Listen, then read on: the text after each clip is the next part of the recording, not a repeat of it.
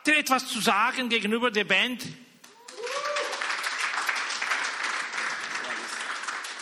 Sehr gut gemacht. Danke an euch alle. Und ja, danke schön, dass ihr heute hier seid und mit uns gemeinsam diesen Gottesdienst feiert. Herzlich willkommen. Ich freue mich auf jeden einzelnen von euch und ich freue mich, dass ihr das entschieden habt, heute mit uns hier diese Zeit zu verbringen. Hier lernen wir gemeinsam, wie wir in guten und schlechten Zeiten leben sollen. Wie wir unseren Blick auf Jesus richten sollen in Zeiten, die schwierig sind. Ja, auch wie wir unser Ohr öffnen können, um Gottes Stimme zu hören. Das ist wichtig. Für die Menschen, die es nicht üblich haben, das Wort Gottes zu lesen und mit Gott Zeit zu verbringen, sind die Gottesdienste nicht immer einfach. Denn man hört etwas, aber man versteht nicht. Man sieht etwas, aber es ist ein bisschen über unser Denken hinaus. Wir können nicht das wahrnehmen, was eigentlich Gott mit uns vorhat. Und in dieser Hinsicht kann ich euch nur alle ermutigen, ganz besonders auch in diesen schwierigen Zeiten, die Bibel zu lesen, euch Zeit zu nehmen zu Hause, nachzudenken über das, was wir in der Bibel lesen. Denn alles, was um uns herum stattfindet, ist so laut, ist so laut, ist so laut, dass wir kaum mehr das Allerwichtigste hören. Und ich muss offen sagen, es geht nicht darum, dass Gott in dieser Zeit nicht spricht. Gott spricht nicht nur durch den Gottesdienst und durch äh, die Predigt, sondern er spricht durch sein Wort, wo immer jemand seine Stimme hören will. Zu Hause, unterwegs, im Auto, auch wenn wir nicht voll aufs Wort Gottes konzentriert sein können, denn wir müssen ja auf die Straße schauen und vorsichtig fahren, ja. Aber Gott kann sprechen und er spricht auch, egal in welcher Lage wir uns befinden würden. Was aber trotz allem in dieser Zeit schwierig ist, ist, alles, was sich um diesen Covid-19 dreht. Manchmal scheint es sehr verwirrend zu sein. Wissenschaftler widersprechen sich. Und wir müssen meistens mit unseren persönlichen Erfahrungen rechnen und sagen, hey, was wir herausfinden, ist Folgendes. Die Maske ist ein Wahnsinn. Es ist schwer. Ich kriege keine Luft mehr. Ich werde rot im ganzen Gesicht. Meine Augen fließen. Meine Stimme wird äh, heiser. Ich, ja, ich, ich, und wie ihr bin ich, wie ich seid ihr auch. Und vielleicht manche von euch haben es viel schwerer, denn ich bin ja zu Hause mehr nur in der Familie oder mit den ganz eng verbundenen und habe kaum Maske zu tragen, außer Sonntag oder wenn ich einkaufen fahre. Ja, ansonsten bin ich happy, ich muss keine Maske tragen. Ich weiß aber, es ist nicht einfach und das sage ich aus eigener persönlicher Erfahrung.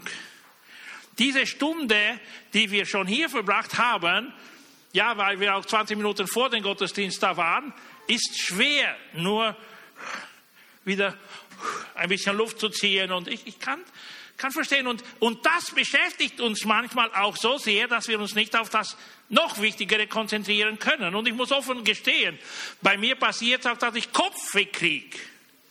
Ja, und, und, und danach äh, brauche ich unbedingt noch äh, Mexalen oder etwas äh, leichteres, damit meine Kopfschmerzen weggehen und wieder etwas tun kann. Ja, es ist einfach nicht so gut.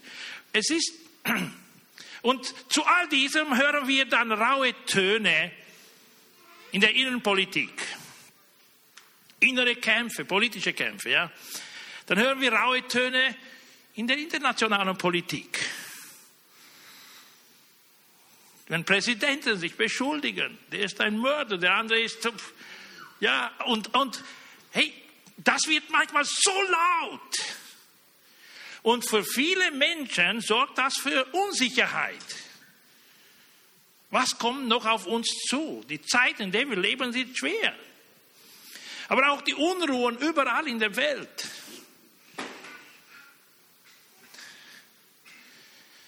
Wie nie zuvor. Sicher fragen wir uns manchmal, ist das der Anfang des Endes? Denn über das steht ja in der Bibel geschrieben und ja, also die Zeiten wie diese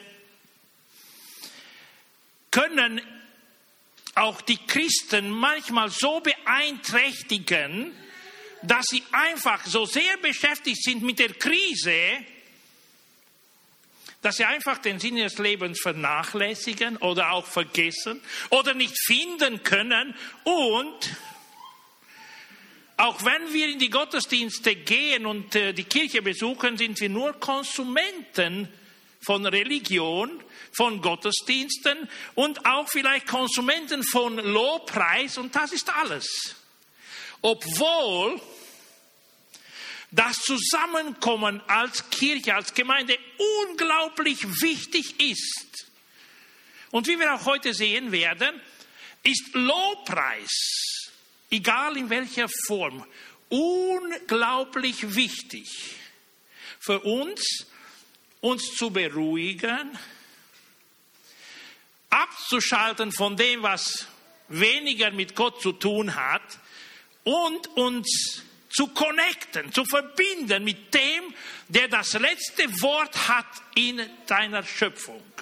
Mit Gott, der auf dem Thron sitzt und der regiert und der seine Macht nicht verloren hat, nicht abgelegt hat und auch nicht tun wird. Er ist und bleibt für immer und ewig Gott. Nun haben wir diese schlechten Nachrichten ständig. Ich will trotzdem euch ermutigen, hey, wir schauen nicht nur auf das Negative, wir sind keine Negativisten. Wir sind nicht ne-, negativ eingestellt, auch wenn es uns auch betrifft und wenn es uns drückt und wenn es Spannung bringt. Und wir schauen trotzdem auf Gott und auf seinen Sohn Jesus Christus, der uns eine Ewigkeitsperspektive gegeben hat und mit dem wir unglaublich Wunderbares erleben werden. Dinge, die wir nicht beschreiben können, die die Apostel, wie Paulus auch, der sie gesehen hat, nicht beschreiben konnte. Und er war nicht ein Ungebildeter, der äh, so ganz äh, wenige Worte kannte, wie es bei mir passiert mit Deutsch und Englisch. Ich habe ganz ein enges, einen engen Wortschatz, ja, einen kleinen Wortschatz. Bei ihm war das nicht so, aber trotzdem sagt er, unbeschreiblich was Gott für uns vorbereitet hat. Und hey, ich will euch ermutigen heute.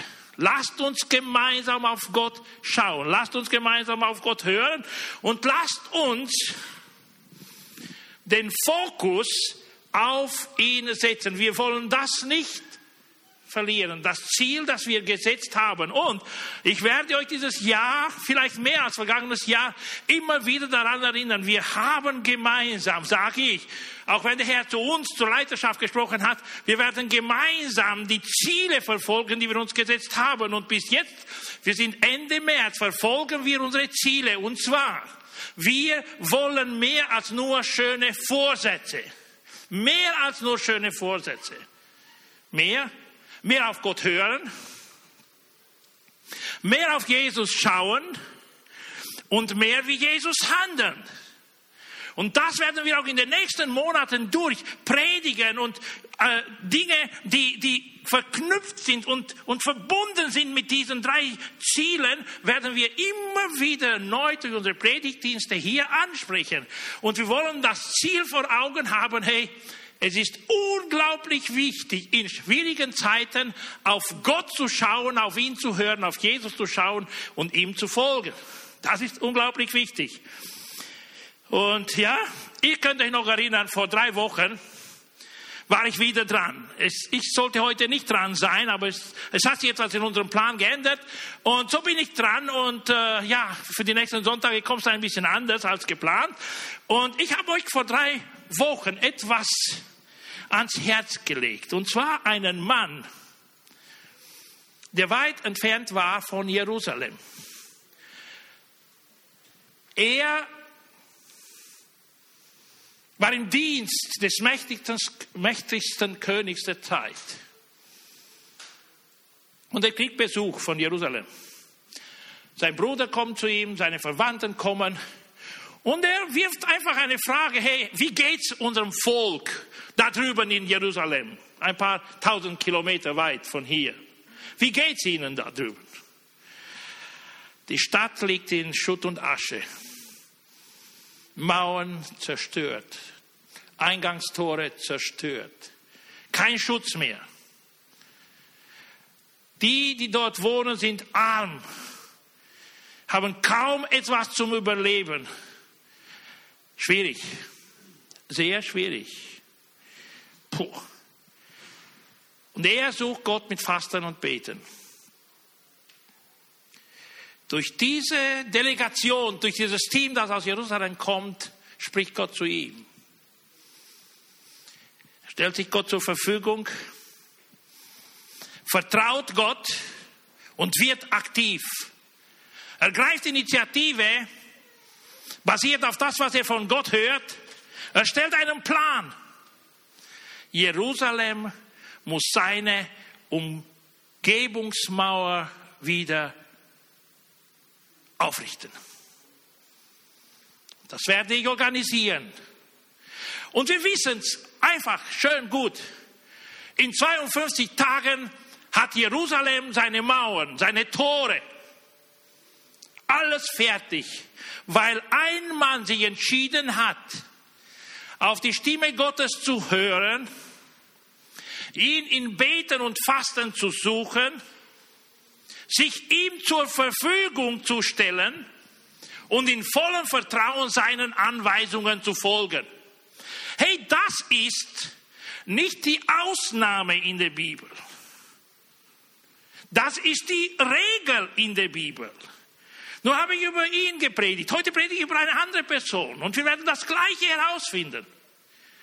Die Bibel ist voll aus dem ersten Buch Moses und bis in die Offenbarung von Johannes voll mit Berichten über Männer und Frauen, die die Stimme Gottes gehört haben die sich Gott zur Verfügung gestellt haben und ihm vertraut haben und seinen Anweisungen gefolgt haben.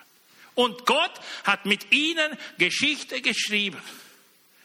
Deshalb habe ich so abgeschlossen letztes Mal.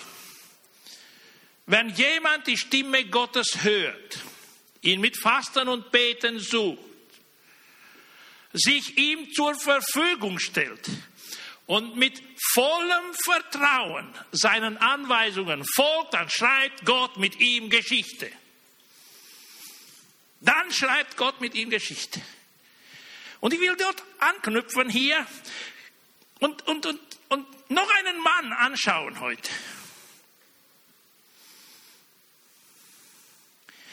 Der in einer Krisenzeit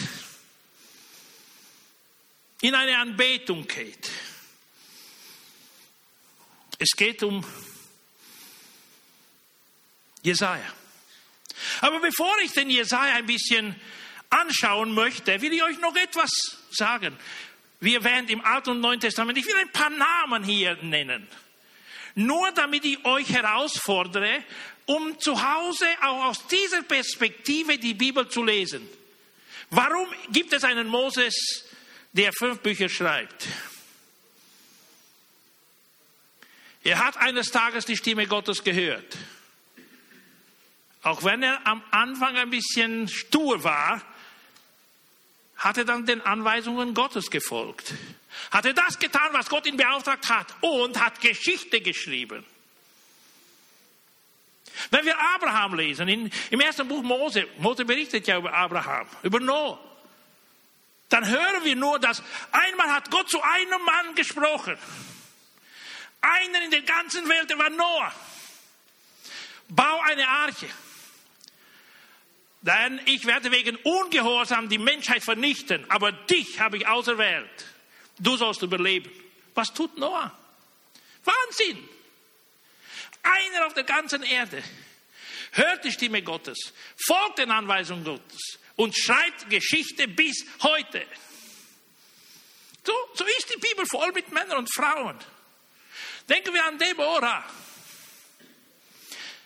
Denken wir an Ruth. Denken wir an Esther. Und an andere, die, die wir in der Bibel finden. Hey, diese Männer und Frauen haben die Stimme Gottes gehört, haben sich Gott zur Verfügung gestellt. Und Gott hat sie gebraucht. Denken wir nur an den alten Zacharias mit Elisabeth. Konnten keine Kinder haben. Im hohen Alter schenkt Gott ihnen einen Sohn, der auf Gott hört. Er wird zum unglaublich größten Mann, der den Weg für Jesus, seinem Cousin, vorbereitet hat. Obwohl er nur sechs Monate älter war als Jesus. Dieser Johannes der Täufer. Gott schrieb mit ihm Geschichte. Denken wir an die Maria, die Jungfrau. Könnten wir uns heute vorstellen, so eine Message zu kriegen, die, die total gegen das menschliche Denken wäre und in dieser Situation auf Gott zu hören, egal was für Konsequenzen kommen würden? Aber die Bibel ist, wie gesagt, voll mit solchen Berichten. Und meine Ermutigung heute zu uns allen, für uns alle ist das gleiche Ziel zu verfolgen, das wir das ganze Jahr durch vor Augen haben möchten. Mehr auf Gott hören, denn dann kann Gott mit uns Geschichte schreiben. Wenn wir hören, uns zur Verfügung stellen, im Vertrauen seinen Anweisungen folgen, dann gibt es Großartiges nachher. Und jetzt zum Propheten Jesaja. Hier das, das Wort Gottes, Jesaja 6, 1 bis 8, vielleicht 9, aber 1 bis 8. Es war in dem Jahr, als König Usia starb. Da sah ich den Herrn auf einem hohen, gewaltigen Thron sitzen. Der Saum seines Gewandes füllte den ganzen Tempel aus. Er war umgeben von mächtigen Engeln, die Seraphen. Jeder von ihnen hatte sechs Flügel. Mit zwei Flügeln bedeckten sie ihr Gesicht, mit zwei ihren Leib und mit zwei äh, oder und zwei brauchten sie zum Fliegen. Sie riefen einander zu: Heilig, heilig, heilig ist der Herr, der allmächtige Gott. Seine Herrlichkeit erfüllt die ganze Welt. Ihre Stimme ließ die Fundamente des Tempels erbeben. Und das ganze Heiligtum war voller Rauch. Entsetzt rief ich, schreibt Jesaja, ich bin verloren, denn ich bin ein Sünder und gehöre zu einem Volk mit oder von Sündern. Mit jedem Wort, das über unsere Lippen kommt, machen wir uns schuldig. Und nun habe ich den Herrn gesehen, den allmächtigen Gott und König. Da flog einer der Seraphen zu mir mit, einem glühenden, mit einer glühenden Kohle in der Hand, die er mit der Zange vom Altar geholt hatte. Er berührte damit meine Lippen oder meinen Mund und sagte, schau, die glühende Kohle hat deine Lippen berührt. Deine Schuld ist jetzt weggenommen, dir sind deine Sünden vergeben. Danach hörte ich den Herrn fragen, wen soll ich zu meinem Volk senden? Wer will unser Bote sein? Ich antwortete, ich bin bereit, sende mich. Ich bin bereit, sende mich. Nun, wer ist dieser Jesaja?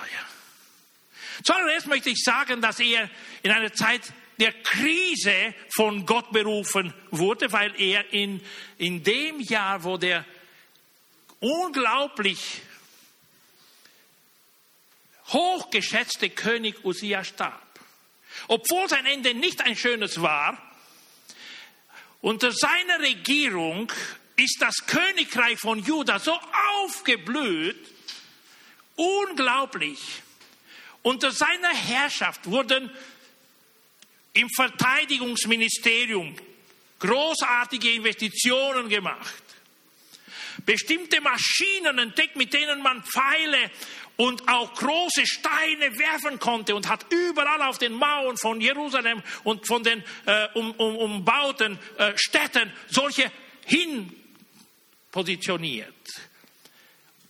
Die ganze Umgebung, alle Nachbarländer hatten Angst. Sie schauten auf ihn unglaublich. Gott ist bei ihm. Keiner traute sich etwas zu sagen, etwas zu unternehmen. Und dieser König, ganz am Ende wird er stolz, will in den Tempel gehen und räuchern und Gott bestraft ihn mit Lepra.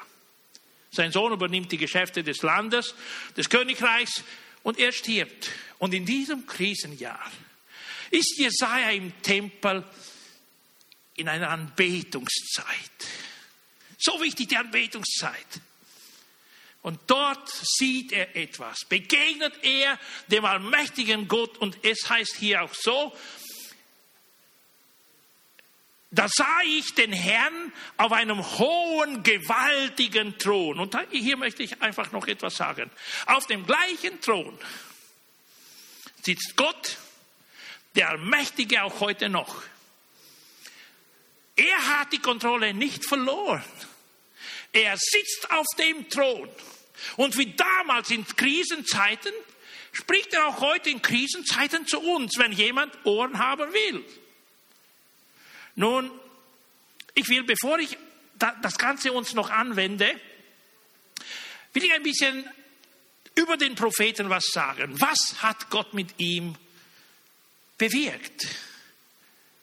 Einmal, dieser Prophet hat etwa 60 Jahre als Prophet unter vier verschiedenen Königen gedient. An anerkannten Propheten zu haben, unglaublich wichtig. Einer, die die Wahrheit spricht, die das Wort Gottes spricht. Nicht wie es manchmal passiert, aus zu viel Mut, ich weiß nicht, äh, sagt man Dinge voraus, die dann nicht passieren und ja, nicht, nicht ein solcher Prophet. 60 Jahre. Er schreibt ein Buch, das später in 66 Kapitel eingeteilt wird. Und genau diese Zahl ist die Zahl der Bücher in der Bibel. Und sein Buch wird in zwei Teile geteilt. Die ersten 39 Kapitel haben zu tun mit der Wut Gottes, mit dem Gericht Gottes, mit den Strafen Gottes für Israel, für Juda und die Nationen, weil sie ungehorsam waren und Gott nicht die Ehre gebracht haben. 39 Kapitel, das sind genau die 39 Bücher des Alten Testaments. Und dann von 40 bis 66, 27 Kapitel sind die Kapitel der Hoffnung, der Wiederherstellung, der neuen Perspektive Gottes für seine Nation, für sein Volk.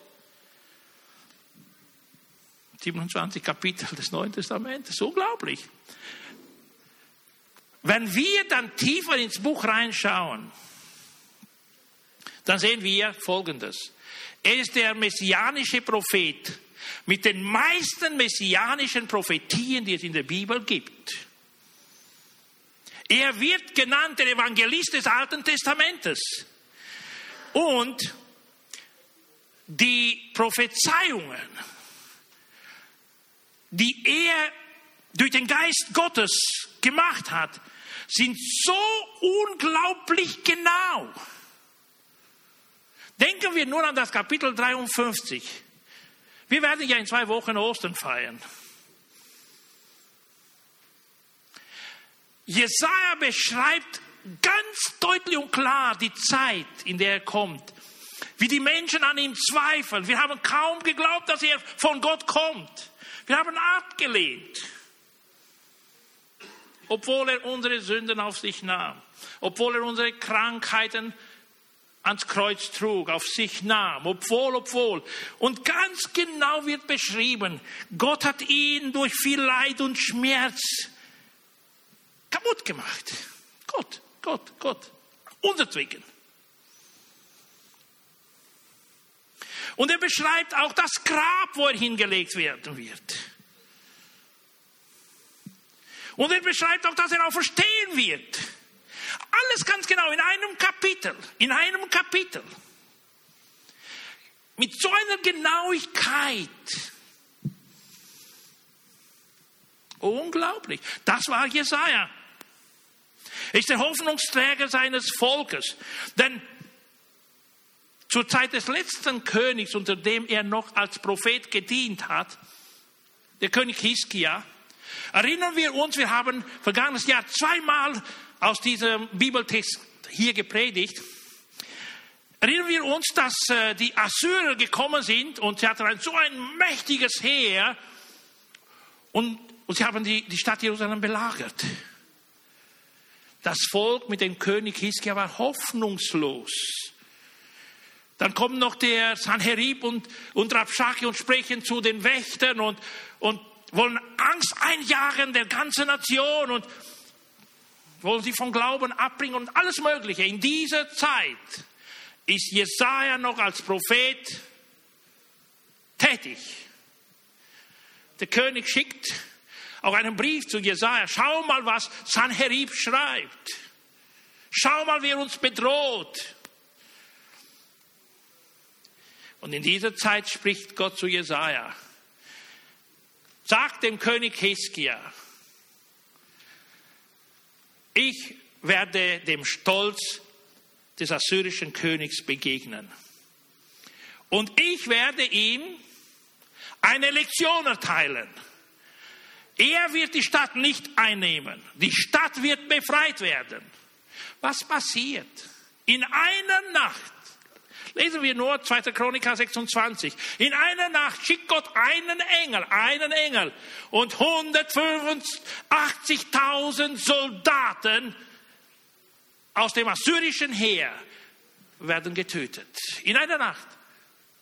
Und beschämt zieht sich Sanherib zurück, weil durch diesen Propheten, der der Hoffnungsträger war für seine ganze Nation, für König und Volk, Gott sprach. Aber wie konnte Gott durch ihn sprechen?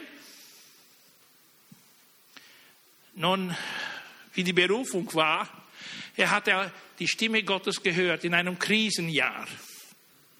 In der Krise hat er Gott gesucht, hat ihm begegnet, ist ihm begegnet und der Herr lässt seine Stimme hören. Wer wird für uns gehen? Wen schicken wir zu unserem Volk? Wer, Herr, ich habe die Stimme gehört. Hier bin ich, sende mich. Und das war's. Unglaublich. Er hat sich Gott zur Verfügung gestellt. Und so eine Geschichte, die nach 2000 und 600 und 700 Jahre noch so einen mächtigen Einfluss hat über die Gemeinde Jesu. In der Gemeinde Jesus. Es gibt so viele andere Kapitel die der Heilige Geist so oft gebraucht hat, Menschen zu ermutigen. Die, die Kapitel 40 zu 50, wo er sagt, hey, für dich, weil ich dich lieb habe, gebe ich Nationen. Du bist wertvoll, in meinen Augen hast du einen großen, einen hohen Preis. Für dich bin ich bereit, alles aufzuopfern, denn ich liebe dich. Und so oft hat Gott zu uns dadurch gesprochen, uns ermutigt. Und warum? Weil ein Mann der aus einer sündigen Nation kam. Er war auch ein Sünder. Können wir uns mit ihm identifizieren? Ich bin auch ein Sünder.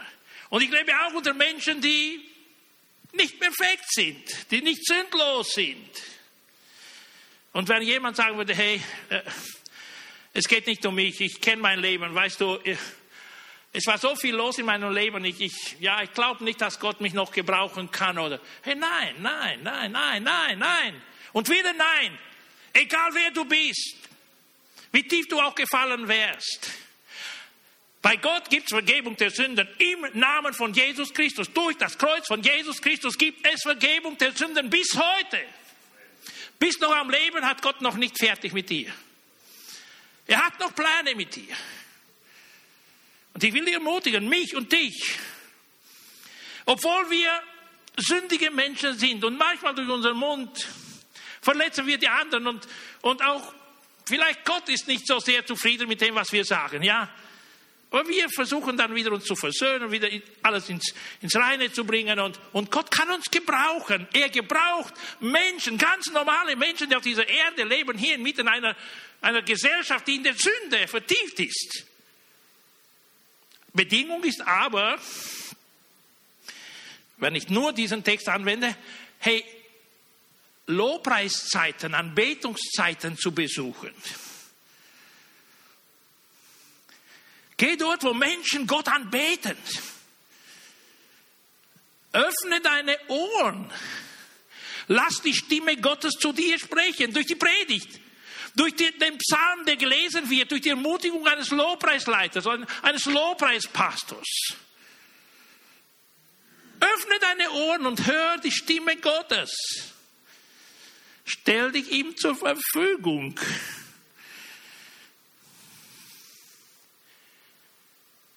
Und folge seinen Anweisungen. Es gibt keinen einzigen Menschen auf der Erde, der von Gott ziellos ins Leben gerufen oder in die Existenz gerufen wurde. Nein, Gott ist kein Gott des Zufalls. Bei ihm gibt es keinen, keinen Zufall. Mit jedem Einzelnen, jung oder älter, hat Gott einen Plan. Er hat bestimmte Sachen zu tun. Er hat Aufträge für uns. Und hey, mein Anliegen auch heute ist ein einziges. Wenn wir noch unter dem Druck der Sünde sind, in dieser Spannung, vergeben, nicht vergeben, dann will ich euch daran erinnern, wer seine Sünde vor Gott bekennt, dem vergibt er seine Sünden, alle Übertretungen. Johannes, 1. Johannes 1, 8 und 9. Er vergibt uns alle unsere Übertretungen. Er reinigt uns. Er macht die Vergangenheit Vergangenheit, will sich nicht mehr daran erinnern, wenn wir es ernst meinen. Und wenn wir dann auch suchen, auf ihn zu hören im Sinne, ich will verstehen, was er mit meinem Leben will, wo er mich gebrauchen will. Und wenn ich mich dann ihm zur Verfügung stelle, dann kann Gott, dann wird Gott, nicht nur er kann, er wird Geschichte schreiben. Und hier ist meine Herausforderung. Ich, ich fange mit David an und gehe bisher zum, zum Kudadat oder zum Pastor in Dale, ja. Egal welcher hier in der Ecke wäre. Egal wer du bist. Gott will dich gebrauchen. Gott hat einen Plan mit dir. Gott will mit dir bestimmte Dinge bewegen. Durch dich bestimmte Menschen beeinflussen. Er will das.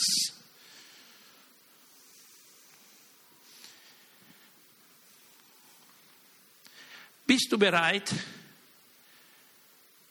in dieser Zeit das Ohr deines Herzens mehr zu öffnen, seine Stimme zu hören? Das ist die Voraussetzung. Ihn zu hören, die ihm zur Verfügung zu stellen, in vollem Vertrauen seinen Anweisungen folgen. Geschichte wird geschrieben. Vater im Himmel, wir sind in deiner Gegenwart.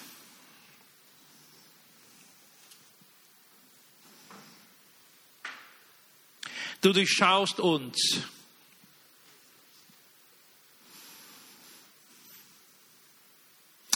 Nichts ist dir verborgen.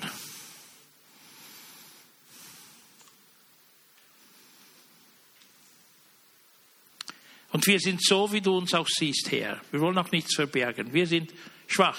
Manchmal stehen wir unter, Druck, unter dem Druck unserer Sünde. Aber Herr, In Jesus Christus hast du auch eine Lösung für uns. Hast du unsere Sünden vergeben. Und Herr, Hier stehen wir in vollem Vertrauen vor dir. Bitte begegne uns neu. Lass uns mit Klarheit deine Stimme hören. Schenk uns auch die Kraft, Entscheidungen zu treffen, die dir die Ehre bringen. Und lass uns durch unser Gehorsam, Herr, deinen Anweisungen in vollem Vertrauen folgen. Gebrauche uns. Denn wir sind deine Kinder, wir sind dein Volk. Und wir wollen unser Leben so gestalten und so meistern, dass dadurch du die Ehre bekommst. Mach die Salem-Gemeinde und nicht nur, uns alle und andere auch, die zu deinem Volk gehören, zu deiner Familie gehören, mach uns zum Segen für die Gesellschaft, für die Menschen um uns her. Und schenk uns die Kraft, Licht zu sein in dieser Gesellschaft. Dass dein Licht durch uns strahlt, Menschenherzen erleuchtet und dass Menschen den Weg zu dir finden können. Danke, dass du viel mehr tust, als wir uns vorstellen können. Gebrauche uns zu deiner Ehre im Namen von Jesus. Amen.